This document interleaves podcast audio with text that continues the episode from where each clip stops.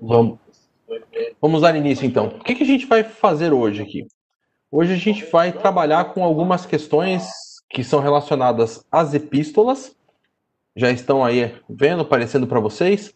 Então a gente vai trabalhar com epístolas e depois a gente vai trabalhar também com o livro de Apocalipse. Então fique ligado, tá?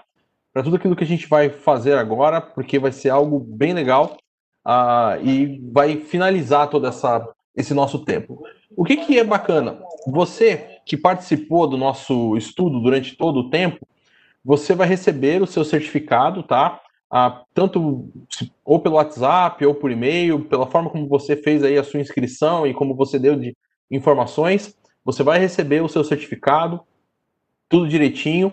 E também já quero convidar vocês a verem aí a, os novos cursos, né, os novos a, estudos que a IBNU vai dar a partir da semana que vem. Então nós vamos ter agora estudos aos sábados e também aos domingos. Então teremos um estudo aos sábados com a Suzy e o Saião, que vai estar falando sobre hebraico e mentalidade judaica. E depois também, ah, no domingo, vamos falar sobre teologia, ah, sobre missões, teologia das missões, e vamos falar também sobre ah, o Novo Testamento, tá? Então, todo o pano de fundo histórico aí do Novo Testamento. Então, fique ligado, participe, já se inscreva. Você que fez a inscrição para esses cursos, mande também mensagem aí no WhatsApp da conexão falando eu quero participar, coloque qual é o curso que você quer participar, para você já no, no, no, sábado e domingo que vem receber os novos links, né, para você participar desses eventos, desses cursos, que são cursos que realmente eu acredito que vão ser muito bons para a vida de vocês, tá? Bom, quando a gente começa a pensar sobre a questão das epístolas, nós vimos então na semana passada Evangelhos, Atos, e agora vamos entrar nessa parte tão grande do Novo Testamento, que são as epístolas, né? E você tem ali, ah, geralmente dividido como as epístolas paulinas e as epístolas gerais, né? Então são essas 13 cartas que Paulo escreveu, depois aquelas outras cartas escritas o autor de Hebreus, Tiago, Pedro, João, Judas. Mas o que a gente quer conversar um pouquinho com vocês? O que a gente quer conversar é sobre algumas diretrizes específicas sobre como melhor ler essas epístolas, tá? Então eu não vou me focar especificamente, por exemplo, nas epístolas de Paulo, nem nas epístolas gerais, tá? Mas eu vou me focar de uma forma geral, bem panorâmica sobre as epístolas, te dando bastante uh, instruções ou dando algumas dicas de como você ler de uma forma bem objetiva e a partir dessa boa leitura você também conseguir uh, extrair as lições e fazer a interpretação correta desses textos. Tá? Então é isso que a gente vai fazer agora. Terminando essa primeira parte, eu quero tirar um pouquinho de dúvidas que talvez possam ter surgido e a gente vai falar sobre o Apocalipse também. Então olha só como que a gente vai começar falando do nosso tempo. O que há? A primeira coisa é essa, o que é incomum, já que a gente vai fazer essa questão panorâmica, né, sobre as epístolas, já que a gente vai ver elas de uma forma mais geral. Então a primeira coisa que eu quero conversar com vocês é sobre isso, o que é de comum nessas epístolas. E aí o Josias Moura, que tem um, um site, um blog na internet, e ele colocou um, um, um artigo sobre isso, ele coloca que há uma coisa que todas as epístolas têm em comum, e é a coisa mais crucial a ser notada na sua leitura e interpretação, e o que é isso? Todas são o que tecnicamente se chama de documentos ocasionais. Ou seja, isso é muito importante a gente perceber, tá? As epístolas seguem padrão, ah, você vai ver algumas coisas, nós vamos falar sobre isso daqui um pouquinho mais para frente. Mas o que é muito importante você notar é que as epístolas elas têm essa situação de serem ocasionais. As epístolas elas foram escritas para resolver ah, para trazer algum tipo de ensino, de correção, de repreensão para as igrejas em relação àquilo que elas estavam vivendo. Então, esses autores tinham um relacionamento com essas igrejas, eles tinham informações, inclusive, a respeito dessas igrejas, e eles precisavam, à luz de tudo aquilo que estava acontecendo, dar alguma diretriz bem objetiva para aquilo, dar alguma diretriz sobre algo que precisava ser ah, acrescentado de instrução, seja ela de uma instrução de educação mesmo, de coisas que eles não sabiam e que precisavam aprender, de uma correção a respeito de caminhos que eles sabiam o certo, mas que se desviaram de alguma forma, e também de repreensão mais dura em relação aos seus contatos, muitas vezes, ah, em relação aos judaizantes, a doutrinas falsas, a pessoas que estavam literalmente contra os apóstolos e contra a fé cristã e se infiltrando no meio da igreja, então falsos mestres, enfim, coisas desse tipo. Então, essas ocasiões, né, esses motivos que levaram os autores a escrever, eles são papel fundamental, chave para a leitura do texto e para a boa interpretação, para o conhecimento daquilo que o texto realmente tem a nos oferecer. Se nós desconectamos essas informações, nós realmente passamos a olhar o texto sem um norte objetivo. Quero, por exemplo, mostrar de uma forma bem resumida uh, para vocês aqui Textos como, por exemplo, dos evangelhos, né? Você tem lá em, em João, no finalzinho da, do, da epístola de João, ele escrevendo: olha, por essas coisas, não, por esse motivo é que eu estou escrevendo. Ah, João capítulo 20. Ele diz: é por esse. Eu, eu escrevo isso com um objetivo para vocês. Olha só os versículos ah, 30 em diante, João capítulo 20, versículos 30 e também 31. Jesus realizou na presença dos seus discípulos muitos outros sinais milagrosos que não estão registrados neste livro. Mas estes, ou seja, isso que eu escrevi para vocês, tem um objetivo bastante claro em tudo que eu vou falar, tá? Esses foram escritos para que vocês creiam que Jesus é o Cristo, o Filho de Deus, e crendo tenham vida em seu nome. Então há um objetivo na carta aqui nesse evangelho. Mas como é que a gente vê isso, por exemplo, nas cartas, né? Olha só, e você tem várias demonstrações, mas uma delas bastante interessante é 1 Coríntios. 1 Coríntios tem algumas declarações aí de propósitos, né? Mas olha só o capítulo 7 que que a que situação mais objetiva, né? Que ocasião que você tem tão clara dentro do texto bíblico. Ele vai dizer assim, no capítulo 7: Quanto aos assuntos sobre os quais vocês escreveram, é bom que o homem não toque em mulher. Ou seja, ele havia recebido alguma informação por escrito daquela igreja, de membros, né, de pessoas daquela igreja. E agora então ele está escrevendo com o propósito do quê? De dar essas instruções a respeito daquilo que eles já haviam perguntado, como, como lidar com essa situação do nosso dia a dia. Então, tudo aquilo que você vai ver a partir desse momento, nesse, nesse capítulo 7, tem a ver com essa situação que ocasionou o escrito, que ocasionou tudo aquilo que vai estar relacionado.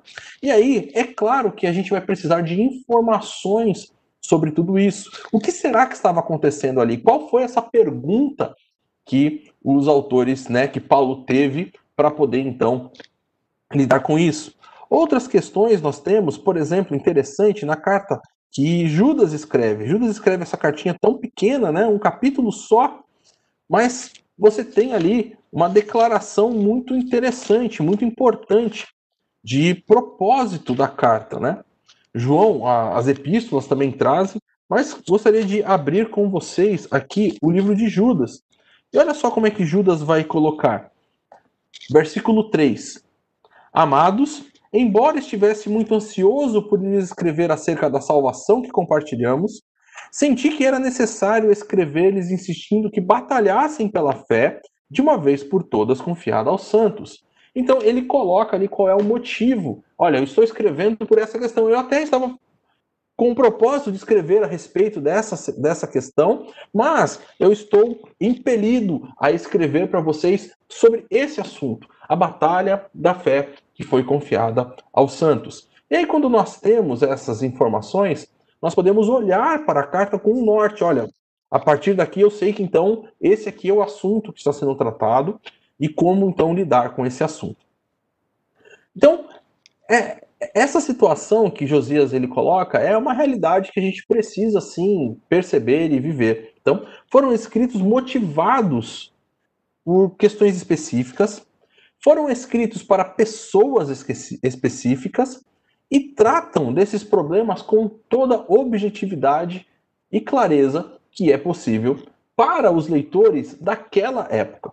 Então, talvez para você possa ficar alguma coisa meio ainda insegura, mas você precisa levar em consideração isso para aquele pessoal, para os leitores originais, essa carta ela foi recebida e compreendida e nós temos até mesmo percepções disso ao longo das, do próprio Novo Testamento. Você vai ver, por exemplo, a segunda carta que Paulo escreve aos Tessalonicenses, exatamente corrigindo questões e vendo situações que foram ocasionadas em relação à primeira carta.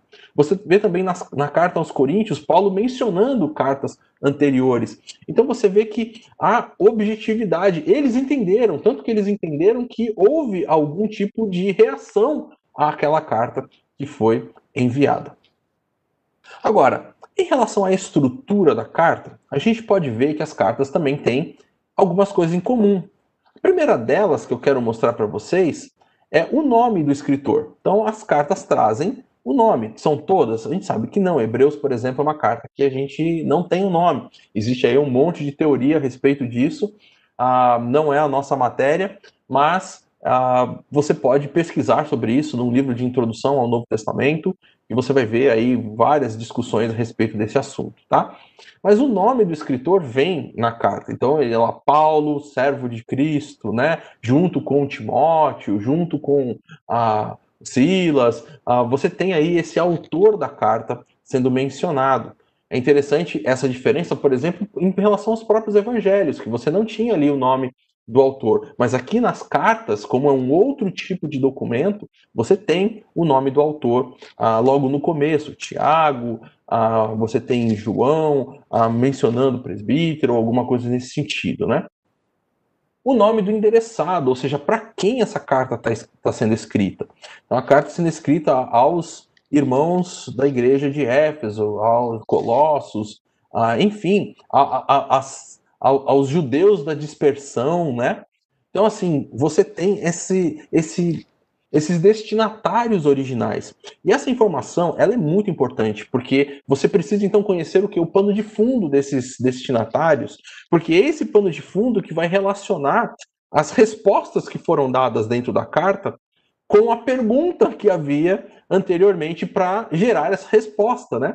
Então, quando eu vejo a situação da igreja em Corinto, e eu conheço a realidade do local, eu sei um o, o pano de fundo histórico daquela cidade, eu sei o pano de fundo histórico daqueles uh, cristãos, eu posso olhar e falar assim: bom, quando Paulo está escrevendo isso, está relacionado com esses panos de fundos aqui, ele está relacionado com essas situações que eram comuns daquela, uh, daquele povo, né? Uh, você tem saudação, né? Ele colocando ali alguma palavra ali uh, de graça e, e paz para aquelas pessoas. Você vai ter uma oração que às vezes é um desejo ou até mesmo ações de graças em relação àquelas pessoas. Olha, eu sei do, do que vocês têm feito, né? Eu sei uh, do amor que vocês têm. Então, assim, essa oração ela gira em torno desse desejo que o autor tem que aqueles irmãos sejam ou façam alguma coisa, ou até mesmo um agradecimento a Deus por saber das ações que essas pessoas ah, realizam.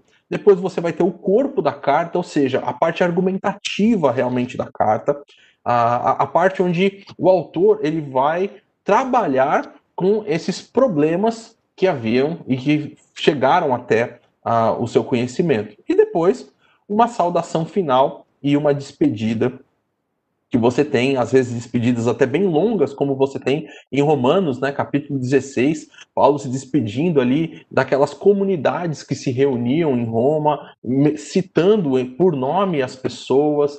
Então você vê ali uma despedida bem, uh, bem amorosa, bem calorosa do apóstolo Paulo e o conhecimento que ele tinha daquelas pessoas, né? Então você, isso também é muito importante dentro dessas cartas. Agora, caminhando um pouquinho mais, nós vamos ver que as epístolas falam de coisas que a igreja deveria tratar em seu meio, tá? E isso é bastante interessante. Você vai perceber que dentro dessas objetividades, né, ou seja, dentro dessa clareza com que o apóstolo e com que ah, os autores eles vão escrever as suas cartas, você vai perceber que há ah, essa questão de assuntos que a igreja deveria tratar e que talvez não estavam tratando. Por exemplo, a carta aos Gálatas tem a questão dos judaizantes ali. A igreja deveria tratar dessa realidade que estava acontecendo e Paulo vai escrever: olha, isso aqui é algo muito sério que vocês precisam tratar. Você vai ver, por exemplo, 1 Coríntios, a Paulo também falando sobre que a igreja estava totalmente dividida em suas próprias agendas particulares, né? Cada um tinha o seu próprio modo de ver o evangelho e, e até mesmo a forma de discursar, de pregar, de uh, passar né, o evangelho. E Paulo está falando, peraí, peraí, não é por aí, né? Não é desse jeito que a banda toca, né? Segunda Coríntios, você tem a, é, é, esse, esse, tratar é, em relação a, a, pessoas que estavam criticando, né, a falsos crentes e pessoas que criticavam o ensino do apóstolo e não só, mas o ensino que era dado em relação ao evangelho correto. Você vai ver, por exemplo, a menção tão especial que Paulo fala dos seus ah, ah, do, do, dos seus discípulos, né? Por exemplo, lá ali nos capítulos 8, capítulo 9, aí você vai ver ele falando de Tito com tanto carinho, ah, porque Tito era um seguidor dele e, e Tito era visto como alguém aprovado, né? Das regiões da Macedônia. Então você vê essa importância de defender o apostolado e de defender principalmente em relação a esses falsos crentes que não atacavam só o apóstolo, mas atacavam o ensino geral relacionado à fé cristã e o ensino relacionado à firmeza do evangelho que essas igrejas deveriam viver. Você vai ver, por exemplo, Tessalonicenses, uma igreja jovem e com necessidade de instruções a respeito de questões que eram importantes daquilo que eles estavam vivendo. E Paulo, então, ele vai escrever tudo isso e vai colocar de uma forma bem objetiva. Olha, ah, eu não quero que vocês, inclusive, fiquem ignorantes, né? Ah, pode parecer meio grosseiro para a gente ah, o jeito que é colocado, mas não é um jeito grosseiro.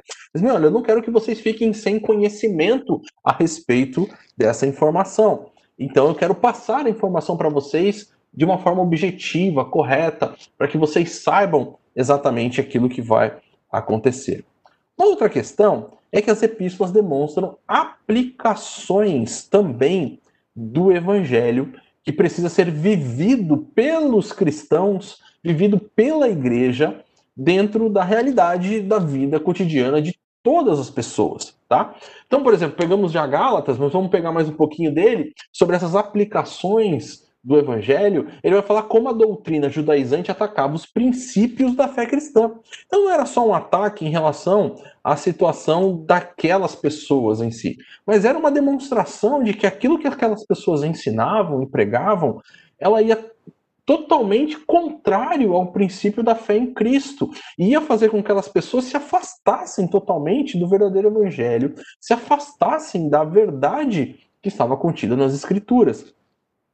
Então, ele precisa aplicar essa, essas verdades do, do, do, evangelho à vida dessas pessoas. Então, olha, em relação àquilo que vocês vivem, aquilo que vocês comem, aquilo, a, a, a questão dos, dos feriados, da lua, a respeito de todas as coisas que estão relacionadas à vida cotidiana da pessoa, o evangelho ele é simples e ele é objetivo porque você tem que praticar na sua vida.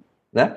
Então, isso é que é muito interessante e muito importante da, da, das cartas, porque elas vão trabalhar exatamente com esses com essas aplicações. Ah, obrigado. Chegou aqui um remédio que eu preciso tomar. Só um minutinho.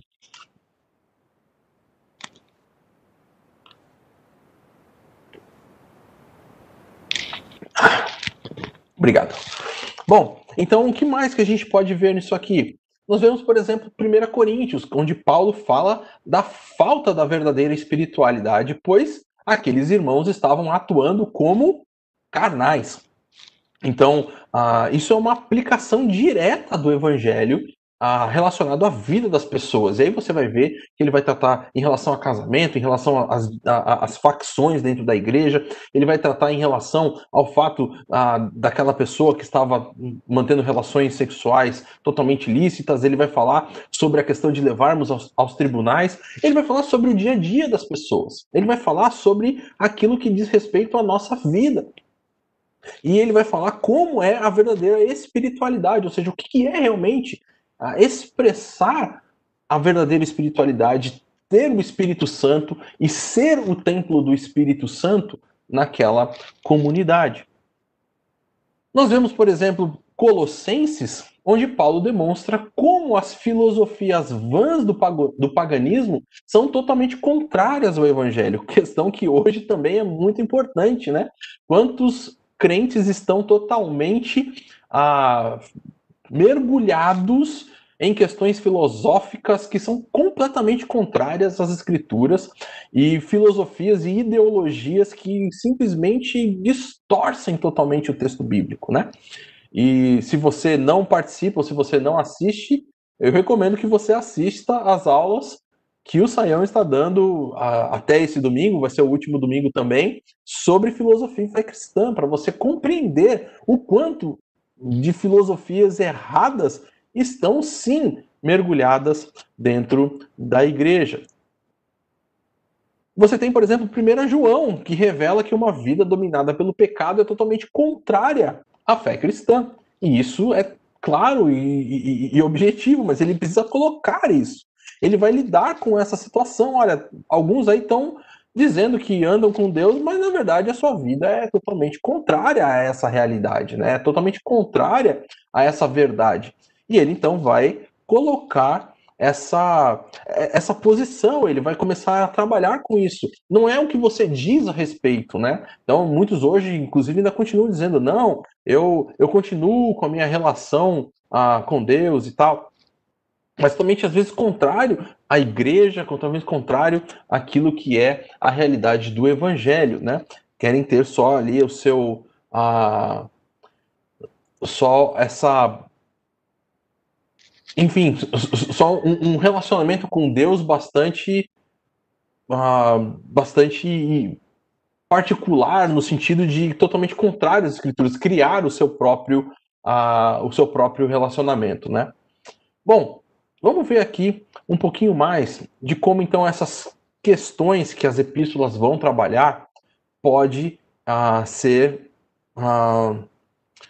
pode ser vista, né, ou pode ser encarada pode ser, vamos dizer assim, olhada com maior amplitude. Como a gente pode, de repente, ver que há tipos diferentes dessas epístolas, e dentro desses tipos nós vamos encaixando aquilo que os apóstolos estavam querendo comunicar. Olha só, quando nós pensamos em tipos de epístolas, primeiro que eu gostaria de mostrar para vocês é que você tem epístolas que são chamadas de ensino. Esses são três padrões básicos, tá? Existem outros padrões de tipos de epístolas, mas esses são três padrões básicos que eu acho que pode ficar bem claro para você, tá? Uh, o primeiro deles é chamado de ensino, tá? Ou seja, epístolas que o seu foco principal é trazer um ensino para a igreja. Romanos é uma doutrina, é uma epístola, na verdade, né? Totalmente focada ou uh, pensada nessa parte de ensino, tá? Você tem também algumas outras epístolas, como por exemplo, epístolas que trazem repreensão à comunidade, epístolas mais duras que trazem essa repreensão, e outras que têm mais o conceito de trazer uma correção. Isso por quê? Porque as pessoas estavam se desviando do evangelho de alguma forma e Paulo quer só corrigir essas pessoas para que elas voltem e não dar uma não, não realmente repreender, mas duramente por causa do tipo de associação, até mesmo que elas estavam fazendo. Então veja só, para a gente elucidar um pouco isso, uh, você tem a carta de Coríntios, né? A carta de Coríntios é uma carta clássica sobre repreensão. A carta aos Gálatas já é uma carta de correção. Efésios, Tessalonicenses também são cartas de, uh, de ensino, né? Colossenses, uma carta mais de correção em relação a algumas coisas. Agora, existem outros tipos, por exemplo, existe o tipo de exortação. Dentro até mesmo dessas cartas, né, você vê, por exemplo, 1 Tessalonicenses é uma carta que está relacionada aí a essa fase de exortação, de encorajamento aos cristãos. Você tem também tipos de, de epístola, na verdade, uma né, mais específica dentro do Novo Testamento, que é a da diatribe, que é a carta aos Romanos, onde Paulo vai lidar com essa relação de perguntas e respostas, né? Ah, é a carta mais direta sobre isso, né? Você tem cartas, por exemplo, como cartas de recomendação, como a carta de Filemão, onde há uma recomendação a Filemão para receber uh, a, a, a, receber Onésimo, né? E, e, e, algumas recomendações sobre a vida dele prática ali naquele meio. Nós temos cartas bastante apologéticas, com uma defesa da fé, como por exemplo 2 Coríntios. Nós temos uma carta com um ambiente bem mais familiar, né? Como por exemplo Filipenses, tá? E se você quiser conhecer um pouco mais sobre esses tipos de epístola, porque realmente são bastante, né? São vários tipos. Eu vou colocar para vocês aqui no chat, né, do, do nosso grupo aqui, algumas recomendações ou algumas ah, alguns links, tá? Um deles é desse livro aqui chamado Introdução à Interpretação Bíblica. Então, se você até hoje ainda não comprou esse livro, eu recomendo, estou colocando aqui no YouTube também para o pessoal, tá? Esse livro ele vai trazer várias uh, indicações de tipos de, de ensinos ou de tipos de epístolas diferentes. Outro livro que eu tenho usado bastante nessa matéria agora é o livro Entendes o que Lês, tá? Uh, do Stuart e do Fee. Também tem aí o link para você, caso você não tenha o livro, você pode adquirir o livro aí uh, pela Amazon, tá? Então são dois livros muito bacanas e que eles vão te dar bastante. Na verdade, toda essa relação aqui eu tirei desses livros, tá? E aí você vai já poder ter essas informações bastante detalhadas sobre, uh, sobre isso. Pelo que eu estou vendo aqui, parece que a minha câmera fechou, né? Uh, e eu não sei por quê, porque tá aberto aqui. Ah, agora abriu. Acho que quando eu fui fazer alguma coisa, fechei a câmera, tá? Então esses dois livros, eles vão te ajudar bastante aí nessas uh, em compreender bastante os tipos diferentes de epístolas que existem e como vocês podem olhar ou como vocês podem até mesmo entender melhor cada tipo que temos aí no Novo Testamento. Quais são os problemas gerais quando nós olhamos para as epístolas? O primeiro problema é que elas são cartas pessoais, né? Ou seja, cartas de alguém que escreveu para alguém. E isso geralmente gira ou leva algumas pessoas a terem bastante dificuldade com a interpretação das epístolas. Nós temos principalmente ali as quatro últimas epístolas de Paulo, que são diretamente ligadas a pessoas, né? A primeira, segunda Timóteo, Tito e Filemão. Então essas quatro cartas, quatro últimas aí, uh, considerando que a gente não sabe quem escreveu Hebreus, né? Então você tem essas quatro últimas cartas aí ah, direcionadas diretamente a pessoas. E aí fica aquela pergunta: como então aplicar esses princípios se foram dados de uma forma tão objetiva para uma pessoa, né? E é claro que a gente vai ter que lidar com isso em algumas. Ah, tirando as implicações gerais, né? Por exemplo, é, é claro que você não tem como pegar capa de Paulo nem os livros dele para levar para ele. Então é, é, é, óbvio que, por exemplo, uma informação como essa, ela não está ligada diretamente a uma interpretação a você nem à sua realidade agora. Talvez só no máximo se você quiser dizer, bom, aqueles uh, que foram meus discipuladores, né, pessoas que investiram na minha vida, eu devo, uh, em gratidão, ajudá-los em tudo aquilo que eu puder.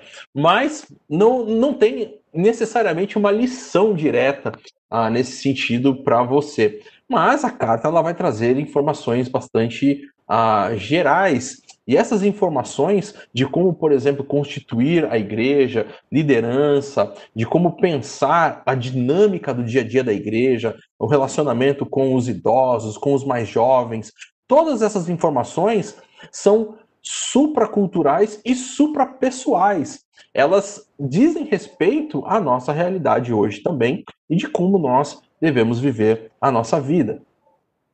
Os elementos ocasionais. Bom, nós não nem sempre sabemos o que, que realmente ocasionou aquele escrito, né?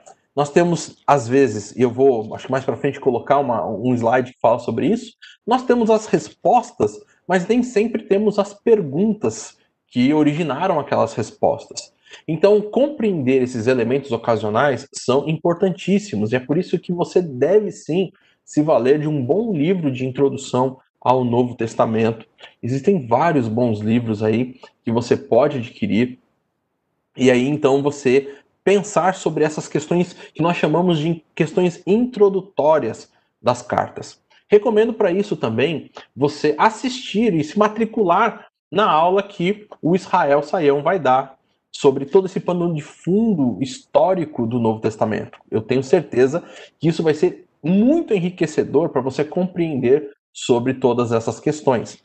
E, em último lugar, nós temos aquilo que nós chamamos da supraculturalidade, ou seja, lidar com essa realidade hoje, principalmente, exerce bastante questão para gente, porque muitas pessoas, quando vão lidar ou questionar alguns ensinos da palavra, elas lidam exatamente com isso, com aquilo que é cultural daquela época e aquilo que não vai ter mais valor dentro da nossa cultura hoje. E essa relação precisa ser bem vista, né? Ah, porque nós precisamos lembrar que os princípios ah, normatizantes de Deus eles são supraculturais. É óbvio que algumas que as questões locais daquelas pessoas essas diziam respeito àquela comunidade, como por exemplo mencionei aqui a questão de pegar a capa. Isso não diz respeito diretamente a nós.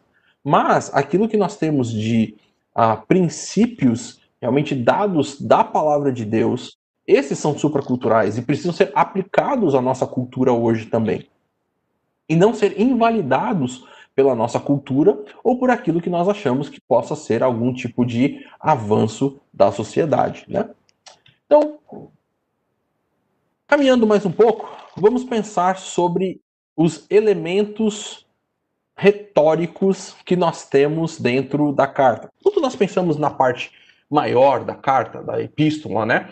Nós temos essa isso que nós vamos chamar de recurso retórico, ou seja, a parte argumentativa da carta, a parte onde o, o, o autor realmente agora vai dedicar a resolver e a trabalhar com as questões que estão ligadas ali a essa aos problemas. E com isso ele vai fazer o que? Ele vai logicamente escrever algo que seja lógico, algo que faça sentido, algo que possa comunicar com bastante clareza e objetividade aquilo que precisa ser comunicado.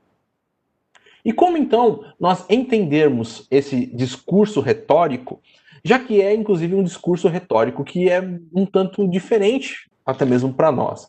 Então, algumas coisas eu quero trazer para vocês. Uh, um deles é essa palavrinha aí chamada exórdio, tá? Esse é um recurso muito utilizado nas epístolas. O que, que esse recurso fala? Ele afirma a causa e ele também evoca a atenção e a simpatia dos destinatários. Então, o autor ele começa o seu discurso retórico, ele começa a demonstrar o seu argumento fazendo o quê? Primeiro afirmando a causa daquela situação e depois ele vai chamar a atenção, vai chamar a simpatia dessa forma, vamos dizer assim, dos uh, ouvintes. Olha só, 1 Coríntios, se você está aí com a sua Bíblia aberta, nós tivéssemos aí uh, presencial tinha aquela famosa piadinha, né? Sente-se do lado de um, de um crente. Mas olha aí, uh, olha a sua, a sua a 1 Coríntios, no capítulo 5. Paulo vai começar o texto dizendo assim, ó: Por toda parte se ouve que há imoralidade entre vocês, imoralidade que não ocorre nem entre os pagãos, ao ponto que um de vocês de um de vocês possuir a mulher do seu próprio pai. Então ele está afirmando a causa direto aqui e evocando a atenção deles. Como é que vocês não percebem que até entre os pagãos isso aí é uma imoralidade? E como é que no meio de vocês vocês aceitam algo desse tipo? E aí ele vai, olha só o que ele continua falando. E vocês estão orgulhosos. não deviam, porém, estar cheios de tristeza e expulsar da comunhão aquele que fez isso? Então veja, Paulo ele afirma a causa, evoca a atenção das pessoas e também evoca a simpatia dos destinatários. Ele também trabalha com essa questão de mostrar essa realidade para que eles possam ah, lidar. E aí ele continua dizendo: não deviam poder estar cheios de tristeza, apesar de eu não estar presente fisicamente, ah, fisicamente, estou com vocês em espírito. Olha aí, ele mostrando essa simpatia, esse, essa realidade de que ele está junto, né? De que ele está sentindo e ele deveria e eles deveriam ali estar ah, juntos com Paulo também na resolução desse problema. Depois disso, há uma proposta. Depois de ele então afirmar a causa, então ele agora vai fazer uma proposta. E o que é a proposta? Afirmava o que se, o que se concordava e o que estava sendo contestado. É mostrar. E nós vimos aqui, olha, o que, que é a causa. A causa é essa situação, né? Então aí ele vai colocar, olha, vocês deviam expulsar essa pessoa. Então afirmar aquilo que se concordava e o que estava sendo contestado. Muitas vezes você vai ver essa realidade dentro das cartas. Você vai ver Paulo falando: olha, eu concordo com tal, tal coisa, ah, o que está sendo contestado é isso, quem concorda com esses argumentos é assim ou assim que deve ser feito. Ele vai dizer, nesse, nessa nossa perícope que estamos vendo, ele vai dizer assim: ó, e já condenei aquilo que fez isso como se estivesse presente. Olha só, hein? Então, ele já está trabalhando com essas pessoas que concordam ou não concordam com o argumento. Ele está falando: olha, eu já condenei. Tá? Então essa é a minha proposta. Isso aí é condenável e não pode continuar dentro do seio da igreja. Depois disso, ele vai dar provas. O que, que são as provas? Ah, as provas eram baseadas na credibilidade do falante. Ela apelava para sentimentos e argumentos lógicos. Nós vimos isso aqui também ah, dentro do texto. É, essas provas, então, elas estavam baseadas na, em quem o, o, falante, em quem o autor era. Olha, eu sou Paulo e eu, se eu tivesse aí com vocês, já tinha desaprovado, né? Já tinha condenado tudo isso. Então, como vocês que acreditam que eu sou um apóstolo, vocês devem caminhar na mesma, no mesmo sentido que eu, tá? Depois ele vai para refutação, ou seja, ele vai refutar argumentos que sejam contrários à afirmação e a prova que ele deu. Então, se alguém está tentando trazer algum outro tipo de argumento, ele fala, ó, não é assim que funciona, né? Nós vamos ver isso muito lá em 2 Coríntios, em Gálatas também. Então, a Colossenses vai trazer, mas essa questão de refutar, olha, aqueles que pensam assim, eles estão errados, tá? E esse é o motivo. E vocês têm que crer naquilo que eu estou falando, e, e, porque eu sou apóstolo, porque vocês caminharam comigo, e, e Paulo vai falar isso de, às vezes de forma bem objetiva. Vocês até devem, né, as questões da, da, vida espiritual relacionada a mim. Né? Eu sinto dores de parto por vocês. Então, assim, Paulo ele está lidando com essa questão. Olha, lembrem quem eu sou. E por isso, e, por, e acreditem no meu argumento, que está refutando totalmente aquilo que foi apresentado contrário. E depois, esse que chama re, a peroração, tá? Os nomes são nomes ruins porque são nomes relacionados ao discurso retórico desse texto, da, da, das epístolas. Mas o que, que isso fala? É um resumo, tá? Então, o autor resumia o argumento e buscava despertar as emoções dos ouvintes para que eles obedecessem aquilo que estava sendo dado. Então, isso chama peroração. Ah, mas basicamente é isso só é esse resumo que é feito. Então, como é que os, os, os argumentos eles acontecem? Há uma afirmação da causa, depois uma afirmação daquilo que está sendo colocado entre aqueles que concordam e aqueles que não concordam, enfim. Depois, as provas relacionadas a isso, a refutação dos argumentos daqueles que discordavam e depois um resumo geral daquilo que é feito. Então, a, a, o argumento, né, a, o corpo da carta, ele geralmente lida com isso. Não que necessariamente é, é, isso é um corpo só, mas você vai perceber que cada novo argumento que Paulo ou que os autores vão trabalhar, eles vão usar discursos retóricos que vão se encaixar basicamente nesse modelo. Esse é um modelo completo, pode um, em um ou outro faltar uma parte ou outra, mas essa é a ideia principal da forma como era dado essas, essas retóricas naquela época, tá? Quando a gente pensa nas formas particulares da literatura da, das epístolas, nós vamos perceber algumas coisas bem interessantes, né? Por exemplo, as epístolas trazem alguns credos e hinos. Nós conhecemos talvez o mais famoso, que é o texto de Filipenses, né? Capítulo 2, é, talvez o hino mais famoso aí que você tem, mas Colossenses também vai trazer e vários outros lugares trazem. Se você tem uma Bíblia, como por exemplo a NVI é uma das que faz isso, ela, quando você tem um hino, quando você tem é, um credo, ou quando você tem alguma parte que é mais poética, ela não, não traz o texto no seu texto justificado, né? Ou seja, tudo quadradinho. Ela coloca nele no centralizado ali para você perceber que houve uma mudança no estilo literário. E, e Colossenses, capítulo 1, versículos 15 a 20, é, é, lindo demais, né?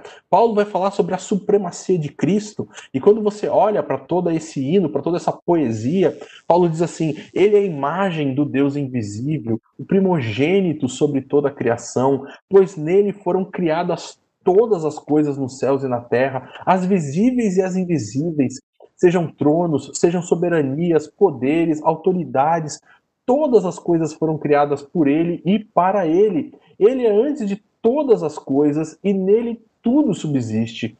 Ele é a cabeça do corpo que é a igreja, é o princípio e o primogênito dentre os mortos, para quem tudo ele tem a supremacia, pois foi do agrado de Deus que nele habitasse toda a plenitude dos tempos, por meio dele reconciliasse todas as coisas, tanto as que estão na terra quanto as que estão nos céus, estabelecendo a paz pelo seu sangue derramado na cruz.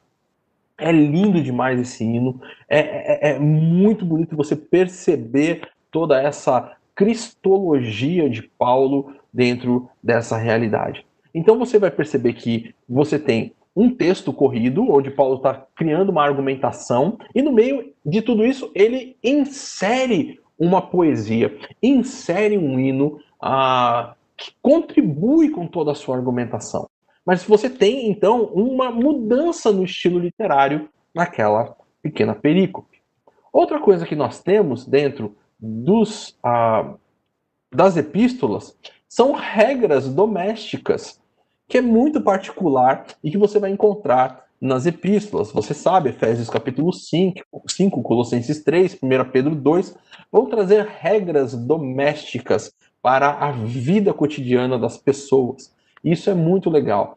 Cartas pastorais, ou as epístolas pastorais, trazem regras eclesiásticas, né, muito interessantes, como lidar com as mulheres mais velhas, mais jovens, com os homens, ah, como lidar ah, e, e, como inserir no ministério da igreja essa, ah, esses grupos. Então, você tem essas regras muito interessantes colocadas. Você tem também, dentro das epístolas, aquilo que são chamadas de frases de efeito, como tudo me é lícito, mas nem tudo me convém. Né? Esses provérbios que eram colocados. Você vai ler ali em Tito aquela citação dos filósofos. Então, você tem essas frases de efeitos, né? Que são colocadas dentro das epístolas. Outra questão que você vai ter são a, a, as listas de vícios e virtudes. E isso era muito comum na literatura daquela época. Você tinha, mesmo entre os pagãos, muitas listas de vícios e virtudes que aconteciam. E se você tiver ali um bom livro de de introdução, ele vai te trazer muitas dessas listas e dessas informações que você tem. Mas olha que legal, você tem, por exemplo, ah, talvez o texto mais famoso, que é Gálatas 5, né, falando sobre os, ah, as obras da carne, o fruto do espírito. Você vai ter 1 Coríntios 6, 9 a 10, falando sobre a realidade daquelas pessoas e os vícios que eles tinham. Então, assim, você tem essas listas de vícios, você tem as listas de dons, então você tem essas listagens que estão inseridas, que são formas literárias particulares que você consegue encontrar dentro do Novo Testamento. Pessoal, alguém quer fazer alguma pergunta? A gente já tem algumas coisas para falar sobre isso, mas até para eu poder ah, tomar aqui uma água.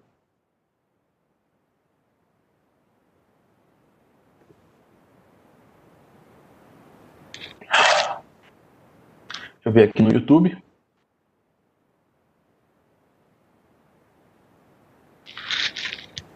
Ah, eu, eu, eu posso depois pegar alguns exemplos também ah, de questões de credo, ou o credo, na verdade, não, a gente tem que desassociar dessa realidade do credo apostólico, tá? Então, não, nós não estamos falando do credo apostólico, mas estamos falando ali dessa de, de quando Paulo, mesmo que em, em, Colossenses, né, ele vai começar a falar sobre Jesus, sobre Deus. Você vai ter em Hebreus, né, falando no comecinho sobre quem Jesus Cristo é e, sobre o fato dele ser uh, o, o uh, superior aos anjos, tudo, tudo isso aí são chamados às vezes de credos, tá? Então essa é, a, é, é essa a diferença. Você tem alguns hinos que são hinos, hinos mesmo, e você tem alguns que são essas ah, essas frases que demonstram essa superioridade ou essas informações clássicas sobre ah, o, papel né, de Cristo, como ele ser o cabeça, ah, como ah, ele, ele ser o advogado. Então, algumas dessas frases elas são chamadas de frases de credo, tá? Então elas não, elas não se encaixam, vamos dizer assim, desse de um texto, de uma perícope às vezes maior, mas são essas declarações que depois foram usadas também dentro do credo para poder uh, falar sobre a pessoa do Pai, do Filho, do Espírito Santo, da igreja, ele é a cabeça da igreja, tal. Então essa, é, essas essas informações, elas são chamadas de documentos de credo, tá? Se não temos mais alguma pergunta, espero que tenha entendido, é só essas informações. Mas a gente vai então caminhar um pouquinho mais para frente. Olha só o que a gente vai ter aqui nessa citação que o Fi e o Stuart, no livro Entendes o que Lês, eles, ele traz. Eu já passei aí o link do livro, caso vocês queiram adquirir, mas ele diz assim, ó, temos as respostas, mas nem sempre sabemos quais eram as perguntas ou os problemas. Já mencionei um pouco sobre isso, falei que a gente ia ter até um slide específico sobre essa realidade. É muito semelhante, ele vai fazer essa comparação, a fazer uma a escutar uma conversa telefônica onde você está escutando do meio né, daquilo que está acontecendo, e você fica tentando descobrir quem está do outro lado quem é, quem é aquela pessoa e o que, que ela está dizendo. Então você não tem todas as informações que estão relacionadas àquela conversa, mas você fica tentando imaginar. Em português nós temos aquele famoso ditado, né, de uh, de pegou o bonde andando e quer sentar na janelinha, né? mas essa essa realidade de você uh, não você ter uma parte só daquilo que foi escrito ou daquilo que foi comunicado, mas você não sabe o pano de fundo por completo. E é por isso que estudar esse pano de fundo é tão importante e ao mesmo tempo tão desafiador para nós, tá? Algumas regrinhas ou algumas coisinhas que a gente precisa levar em consideração quando estamos falando sobre as, a interpretação das epístolas. Pessoal, essa regra é muito importante. Vejam bem, um texto não pode significar aquilo que nunca poderia ter significado para o seu autor ou para os seus leitores. Porque isso geralmente é o que acaba acontecendo. As pessoas pegam ali o texto, elas leem e elas querem contemporaneizar tanto o texto que aquilo fica tão longe da realidade daquilo que o texto significa, né? daquilo que o autor escreveu e daquilo que os, que os destinatários originais leram e entenderam, que você cria, na verdade, um novo texto, você cria uma nova realidade totalmente paralela, né? E isso não pode. O significado do texto, a interpretação do texto, ela tem que estar ligada com aquilo, perdão, com que o autor escreveu para os seus destinatários. E a partir então de que eu sei essa realidade, eu consigo perceber e pegar essa situação, e eu posso então pegar e falar assim, ok, aqui eu tenho uh, aqui eu tenho aquilo que o autor realmente escreveu, o significado daquilo. Então, nós podemos caminhar para fazer a ponte para a gente. Ah, o Juliano coloca se isso seria uma exegese, de certa forma sim, porque você está tentando empurrar né, para o texto essa realidade. Então você está tentando forçar dentro do texto aquilo que você quer que o texto diga. E isso é, de certa forma, uma exegese aí, né? Levando em consideração aquilo que ah, acho que a gente até já falou sobre isso na primeira ou segunda, mas você tem essas duas preposiçõezinhas gregas aí, né? A, e, a ek e a eis, onde uma você tem a exegese, que é a você colocar para dentro, né? Que é essa o, o, a ideia central, né? O, uma ideia básica dessa preposição para dentro, né? Então você coloca para dentro do texto as suas pressuposições e aquilo que você está vivendo da sua realidade, e a ek, que é de dentro para fora, né? Você está extraindo do, do, do, texto, né? Você está extraindo da, a, daquilo que o autor escreveu, o significado, para poder então, a partir disso, aplicar na sua vida naquele dia. Outra informação aí é essa que também o Stuart coloca. Sempre quando compartilhamos de circunstâncias comparáveis, ou seja, existem algumas coisas dentro do texto bíblico que são comparáveis. Algumas situações são totalmente adversas, mas algumas situações são comparáveis. São situações que nós podemos falar, olha, a realidade, por exemplo, de família ainda existe, né? Marido, esposa, e tudo isso você tem aí essa realidade de como você trabalhar com isso, né? De como você lidar com essas questões. Então, isso é uma situação comparável, tá? Algumas outras são totalmente separadas, né? Ou, ou, ou, não se aplicam necessariamente. Nós não estamos vivendo numa realidade onde, por exemplo, essa questão de usar o véu é importante, eu tenho valores culturais, como tinha ali em Corinto. Tanto que você vai ver que é só em Corinto que Paulo vai falar sobre essa realidade. Então você tem situações, circunstâncias que são comparáveis com as nossas e outras que não. E quando você está diante de uma situação comparável, de uma circunstância comparável, você precisa lembrar que a palavra de Deus para nós é a mesma que a sua palavra para eles, tá? Então, isso é muito importante, isso é muito interessante, você precisa prestar atenção. Essas questões das circunstâncias, elas dizem respeito a nós também, tá? E a gente precisa estar ligado para isso, Uh, a Francinete está colocando que ela tem introdução bíblica do Geisler e hermenêutica do Virkler. São atuais nesse contexto? Eles são. O do, do Geisler é um pouco mais novo. O do Virkler é um livro bastante antigo já, tá? Eu, ele é um bom livro, não tem problema, mas realmente a gente tem recomendado alguns livros mais novos, né, sobre esse, esse assunto. Eu tenho colocado aí alguns, e um dos que eu mais tenho usado é. Ah, deixa eu pegar aqui que está do meu ladinho. É esse aqui, que é o livro sobre a introdução à interpretação bíblica do Klein Bloomberg e do Herbert Jr., tá? Então você pode uh, adquirir esse livro aqui, que é, eu creio que é um livro com maiores uh, ou com informações mais atuais a respeito dessa questão. Também o Espiral Hermenêutica do Osborne, são livros assim. Esse do Birken é um clássico, né? É um livro bastante antigo e ele traz assim boas informações, só que são muito resumidas. Então esses novos livros eles trazem de uma forma bem mais ampliada e de uma linguagem mais contemporânea e uma forma de aplicar também mais contemporânea para a gente hoje.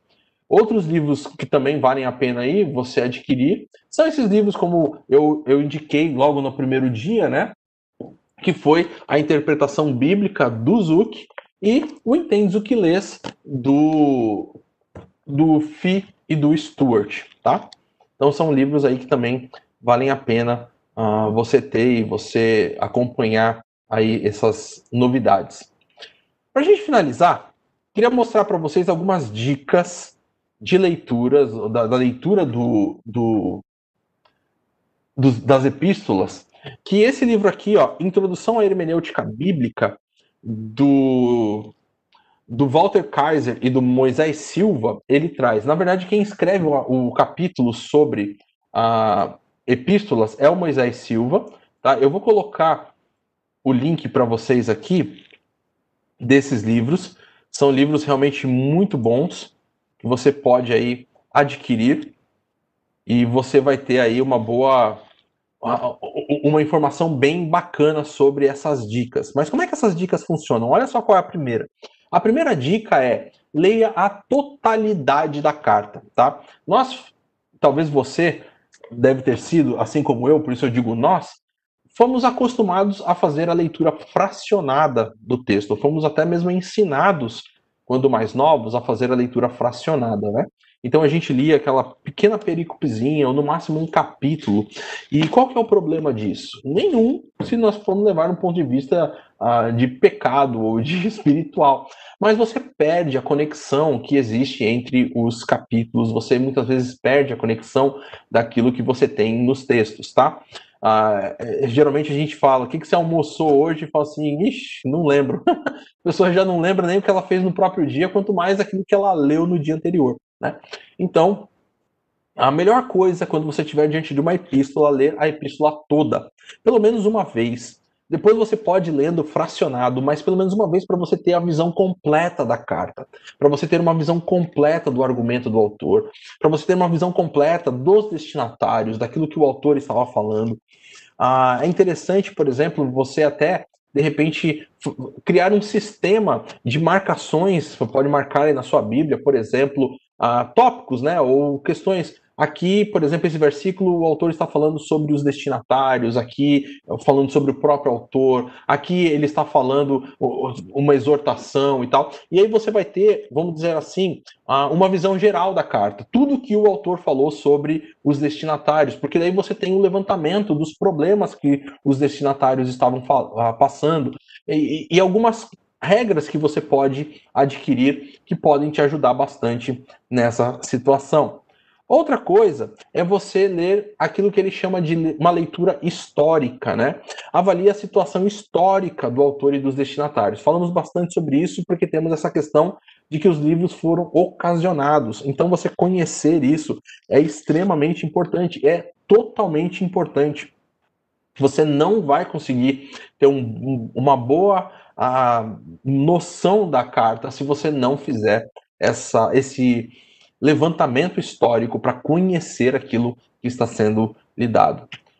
Uma terceira dica é o documento literário. Conheça, veja que tipo de documento você tem à sua frente, tá? Essa questão é um documento de exortação, é um documento de correção, né? É um documento de ensino. Qual é o tipo que está sendo lidado. Depois, dentro dessas três categorias maiores, você pode até, se você tiver ali, por exemplo, esse livro ah, do Klein, do Bloomberg e do Hubbard, ele vai te dar vários tipos diferentes de literatura dentro das, da, das epístolas. Então você vai pegar ali, poxa, é uma exortação aqui que está sendo feita, aqui está sendo uma recomendação, aqui está sendo feita uma correção, aqui está sendo um hino. Que tipo de literatura eu tenho aqui dentro desse, de, da, da perícope né, que eu estou estudando?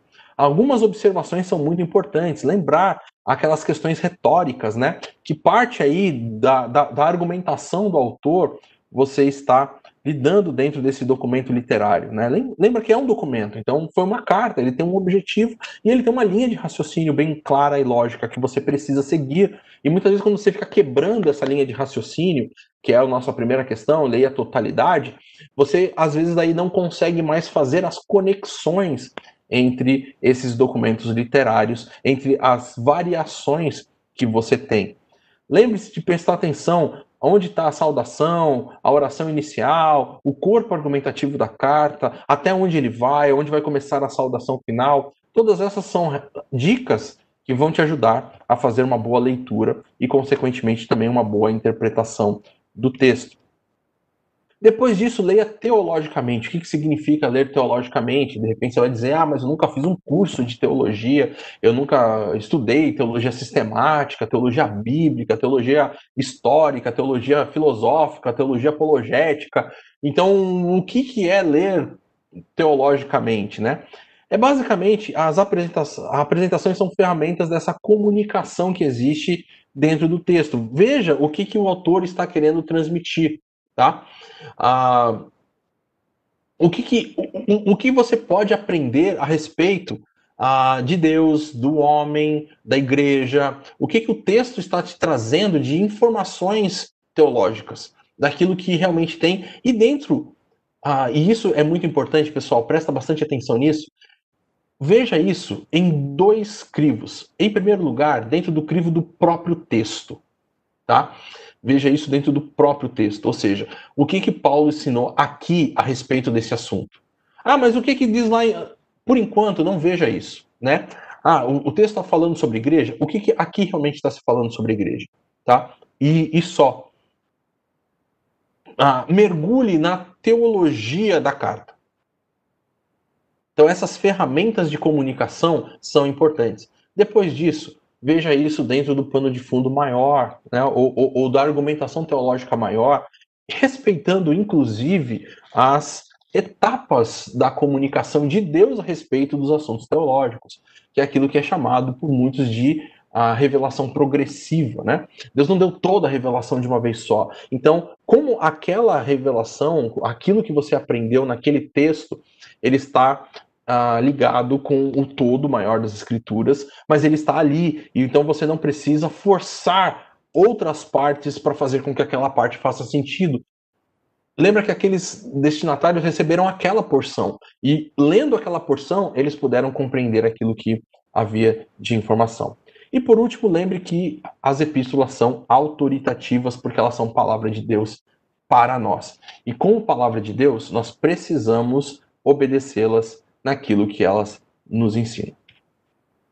Para a gente finalizar a nossa etapa, nosso curso, essas nove aulas tão gostosas, pelo menos para mim foi muito especial, eu queria falar sobre Apocalipse como epístola e como profecia dentro de todo o contexto. E o que, que é grandemente importante a gente lembrar, pessoal. O grande problema que nós temos é que é um livro que é difícil, tem vários simbolismos, tem várias coisas, mas uma das coisas mais complicadas que as pessoas fazem é que elas querem interpretar Apocalipse à luz dos argumentos ah, e dos sistemas teológicos e não do texto e não do argumento do autor.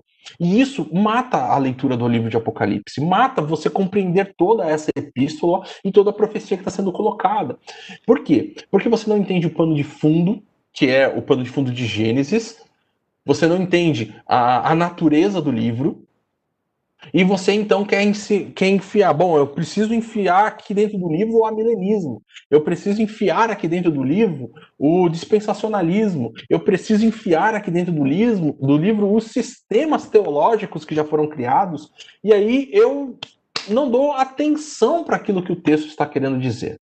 Eu vou, inclusive, dar para vocês aqui algumas, ah, algumas aulas, né, vamos dizer assim, que foram dadas na IBNU sobre esse, esse livro, tá? Tá aqui para vocês.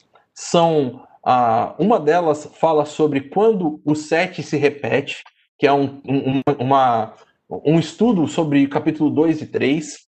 O outro é sobre, chama Diante do Trono, é um estudo sobre o capítulo 4 e 5. O, o terceiro é Será que chegou o fim do mundo? Também muito interessante. Um outro falando sobre milênio e eternidade, que é muito importante também que vocês vejam.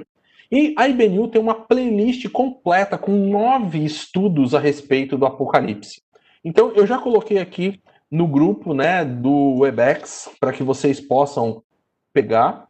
Mas vou colocar aqui também no YouTube para que vocês consigam uh, ver e, e, e e, e, acessar, vamos dizer assim, esse aqui. O do YouTube eu não consigo colocar tudo de uma vez, então deixa eu colocar um por um aqui para poder uh, encaixar.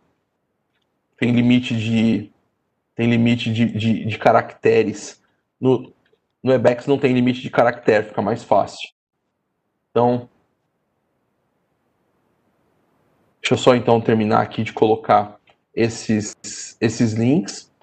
Assistam a essas a, a esses estudos, porque eu tenho certeza que com isso, muitas das perguntas, dúvidas e questões aí relacionadas a esse, a esse livro de Apocalipse vão ser respondidas para você, tá? Então eu creio que vai, que vai ser muito importante você assistir, porque até mesmo no nosso período aqui, nosso tempo de aula, não vai dar para lidar com muitas coisas a respeito do livro de Apocalipse, mas vamos lidar com aquilo que a gente consegue. Olha só, em primeiro lugar, o que eu quero mostrar para vocês é que os autores não escreveram um tipo de metalinguagem, nem fizeram uso de gêneros literários celestiais ou angelicais. Eles empregaram a linguagem ordinária, ordinária aqui no sentido de comum, e gêneros literários comuns na época, tá? Isso você tem no livro do Paulo Anglada, um livro, apesar aí de ser é, esse título, né, sobre a hermenêutica reformada, ah, que talvez deixe algumas ah, aí com ah, uma certa questão sobre isso, mas é um livro muito bacana, é um livro que vai mostrar algumas informações interessantes a respeito dessa da realidade. Eu coloquei o link aí também para quem quiser uh, comprar ou adquirir o livro aí do Paulo Anglada sobre uh, a, a, a, hermenêutica reformada. Você tem aí no link para você, tá? Mas isso é legal, porque quando a gente olha para isso, a gente pensa, poxa vida, é verdade não há uma natureza de um livro que é um livro com uma metalinguagem. Pelo contrário, é um livro que foi escrito na linguagem nossa, comum. Nossa, no sentido da época das pessoas, né? Então a gente precisa mergulhar é nisso. O que, que aquelas pessoas entendiam, e aí a gente conseguir fazer o quê? Conseguir compreender o nosso livro, ou pelo menos ter melhores indicações de como isso faz. Olha só aquilo que o Fio e o Stuart também colocam. Os problemas hermenêuticos são intrínsecos, porque o livro é difícil, o livro está no cânon, logo para nós é a palavra de Deus, é inspirado pelo Espírito Santo. Quando, porém, chegamos ao livro para escutar a palavra, a maioria de nós na igreja dificilmente sabe o que fazer dele. E isso talvez você já deve ter ou ouvido ou até mesmo falado, né? O autor às vezes fala de modo direto, eu, João, irmão. No entanto, há um simbolismo rico e diverso. A maioria dos problemas tem sua origem nos símbolos além do fato de que o livro trata dos eventos futuros, mas ao mesmo tempo o contexto é reconhecidamente do século I. Ou seja, o livro foi escrito para aquelas pessoas e para lidar com os problemas que aquelas pessoas estavam vivendo naquele momento. Né? Então, fala sobre questões futuras? Sim, fala, mas ele responde a perguntas que as pessoas estavam vivendo naquele momento. E nós precisamos, então, lidar com isso e aprender a lidar com essas questões. Olha só o que o Henderson vai colocar. O texto apocalíptico implica na comunicação reveladora de segredos divinos por ser um ser sobrenatural, a, por um ser sobrenatural a um vidente que, por sua vez, apresenta as visões numa estrutura narrativa. As visões conduzem os leitores a uma realidade transcendente que é superior à situação presente e encoraja os leitores a perseverarem em meio às provações.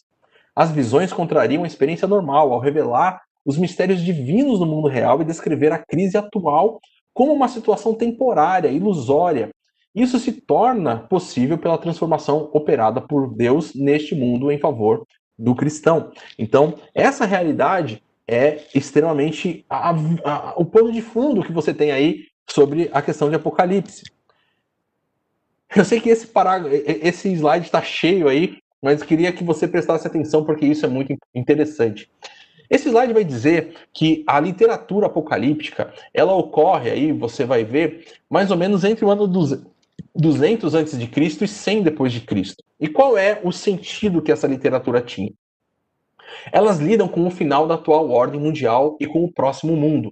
Apocalipse não é o único livro de literatura apocalíptica. Então, nós, eu quero mostrar que existem esse, esse vasto universo que aí você conhecendo, você começa a lidar com essas questões. Então, considerando que os profetas israelitas eram principalmente pregadores preocupados com os ah, problemas atuais de sua própria geração e nação, os escritores apocalípticos foram mais especificamente usados para direcionar sua atenção para o fim das coisas e para o destino do mundo em geral. As origens e o crescimento dessa literatura refletem a história dos conflitos de Israel com outras nações e da convicção de que confiar no poder militar foi inútil Enquanto o país continuou a ser submetido à dominação estrangeira, ele se desesperou de que nunca alcançaria a supremacia política, e a conclusão foi de que Deus acabaria por intervir, destruiria os inimigos de Israel e estabeleceria o seu reino na terra. Então, isso aí você tem nesse dicionário da, a, da Igreja Cristã de Oxford. Eu tenho também o link aqui para você, uh, para você poder, se de repente você quiser adquirir esse dicionário, Confesso, esse aqui é um dicionário que você vai ver que o preço é um pouco mais salgadinho, tá? Mas, de repente, se você quiser né, adquirir o, o, o dicionário, você vai ter aí essa, é, é, essa oportunidade, tá? Agora, o que é importante disso aqui que eu acabei de mostrar para vocês? É que você vai ver que Apocalipse de João, ele é totalmente diferente dessas literaturas apocalípticas que você tem a, a, apócrifas, né? Por quê? Porque o livro é diferente no seu tratado, pois ele oferece uma perspectiva positiva e não negativa. Ele aparece uma ele oferece uma santidade prática em vez de mero escapismo, né? Ah, eu tinha um professor de matemática que ele dizia: Eu creio em Deus porque vai que ele existe, né? Aí pelo menos quando eu chegar diante dele eu vou poder falar: Não, eu também acreditava em você. Ah, as pessoas às vezes querem viver um escapismo dos problemas, né? Ah, querem viver um escapismo da situação ruim que elas estão vivendo, mas não querem se entregar a viver uma santidade de vida. E é isso que o livro de Apocalipse vai contrariar. É, o, o livro não está te ensinando a como você a não cair na ira divina, basicamente isso. Não é isso. Mas o livro ele quer que você viva uma vida santa, porque Deus é santo. E, e esse que tem o poder de abrir o, o, o, livro, né? O cordeiro que foi ali encontrado, o, esse Jesus que vai poder abrir, ele é santo. E, e ele exige uma, uma lealdade, ele exige santidade da vida daqueles que estão ah, na igreja. Isso que é muito interessante. Então, ele vai enfatizar perseverança, mesmo em meio à situação difícil que o povo está vivendo. E o povo estava vivendo perseguição terrível do Império Romano. Mas o texto vai falar: não, não, não, pessoal. Vocês precisam viver a, a vida santa, mesmo no meio dessas perseguições, serem perseverantes em todo momento, né? Isso tudo por quê? Porque as promessas do futuro são de um Senhor que não vai lutar, não, é, não haver um, uma batalha cósmica para ver quem vai vencer no final. O nosso Senhor já é vencedor. Mas ele não é só vencedor, ele é vencedor, ele é juiz e redentor de todos aqueles que se mantêm firmes à sua vontade. Essas abordagens do livro, naqueles vídeos que eu te mandei, o Saião faz uma exposição muito legal sobre tudo isso. Mas é interessante você observar que, por exemplo, a visão idealista ela surge como uma reação extrema ao pré-milenismo literal no terceiro e quarto século, que existia, não era chamado de pré-milenismo necessariamente, mas era o milenarismo que existia. E geralmente é visto de duas formas. Primeiro é mais pessoal, tem essa questão de Deus versus Satanás na história da igreja, e uma segunda mais impessoal, uma ideia de o bem versus o mal na história geral, né? Uma visão bem mais platônica, bem mais filosófica daquilo que você tem. A visão preterista que você tem aí, ela vai atribuir a Apocalipse um conceito contemporâneo com aplicações para o presente. Não existe um caráter profético no livro, nem sequer relação entre o Antigo Testamento e o Novo Testamento nessas visões, nessa visão preterista. A visão historicista vê o livro como uma crônica da história da igreja entre a cruz e a segunda vinda, né? Então, é, é basicamente isso que ela faz, né? E a visão futurista entende os eventos narrados no livro como futuros, mas espelhados na situação histórica que o escritor e os leitores originais viveram. Ela vê que o livro foi escrito para aquelas pessoas e para corrigir problemas que eles estavam lidando naquele momento, tá? Nós temos algumas questões que precisamos ter de um checklist, vamos dizer assim, de uma relação de coisas para ver o livro de Apocalipse. Primeiro é que a comunicação é reveladora. Se ela é reveladora, então ela está nos informando sobre coisas importantes. Ela é dada tanto com visões ou como sonhos, enfim, mas ela revela as coisas que Deus quer fazer. Existe uma mediação angelical. Nós temos isso também em livros como o livro de Daniel, onde você tem ali o, o, anjo interpretando. Você vai ver João algumas vezes falando assim: Eu não entendi o que, que é isso. O anjo perguntando: Você sabe? Ele não, o senhor me explica. Então você tem essa realidade dessa mediação. Você tem discursos em ciclos, e eu quero mostrar isso nos dois próximos slides sobre o que é essa ideia desses discursos em ciclos, tá? O livro não é necessariamente um evento cronológico, mas esses discursos são dados de forma cíclica. Ele apresenta um discurso ético, onde ele vai esclarecer aí ah, para os leitores os objetivos das visões e mostrar, ah, por exemplo, quem é aquele que está, o que, o que são os candelabros e tudo. Ele vai relacionar todas essas questões para você. Isso tem a ver com os simbolismos, né? Os simbolismos importantes, eles são explicados ali dentro do texto e você tem essa relação direta, tá? Até mesmo as questões mais místicas, né, do, do povo, como por exemplo dragão, né, que você tem, elas também são todas ali explicadas. Mas você vai ter, por exemplo, gafanhotos, cavalos e tudo é tirado do mundo real, né, esse simbolismo. Você precisa compreender um pouco mais sobre isso, a gente não vai ter tempo de falar sobre esse assunto, mas vale a pena você ver. E por último é um relato histórico, né? Ou seja, você tem ali um relato, a narrativa é colocada para que você conheça. Então você tem esse relato onde vai apresentar mistura de passado, presente, futuro, mas você tem esses detalhes da história, do calendário cronológico do acontecimento, em, relação à perspectiva do autor e dos destinatários sendo narrado. O objetivo do relato histórico é demonstrar a soberania divina e o contraste e o controle soberano de Deus sobre todas as ações.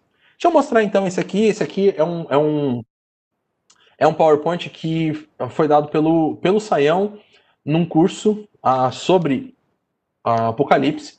Então, eu só copiei aqui e coloquei para vocês verem. E você vai ter, então, olha só que interessante, essa questão do discurso cíclico de Apocalipse, tá?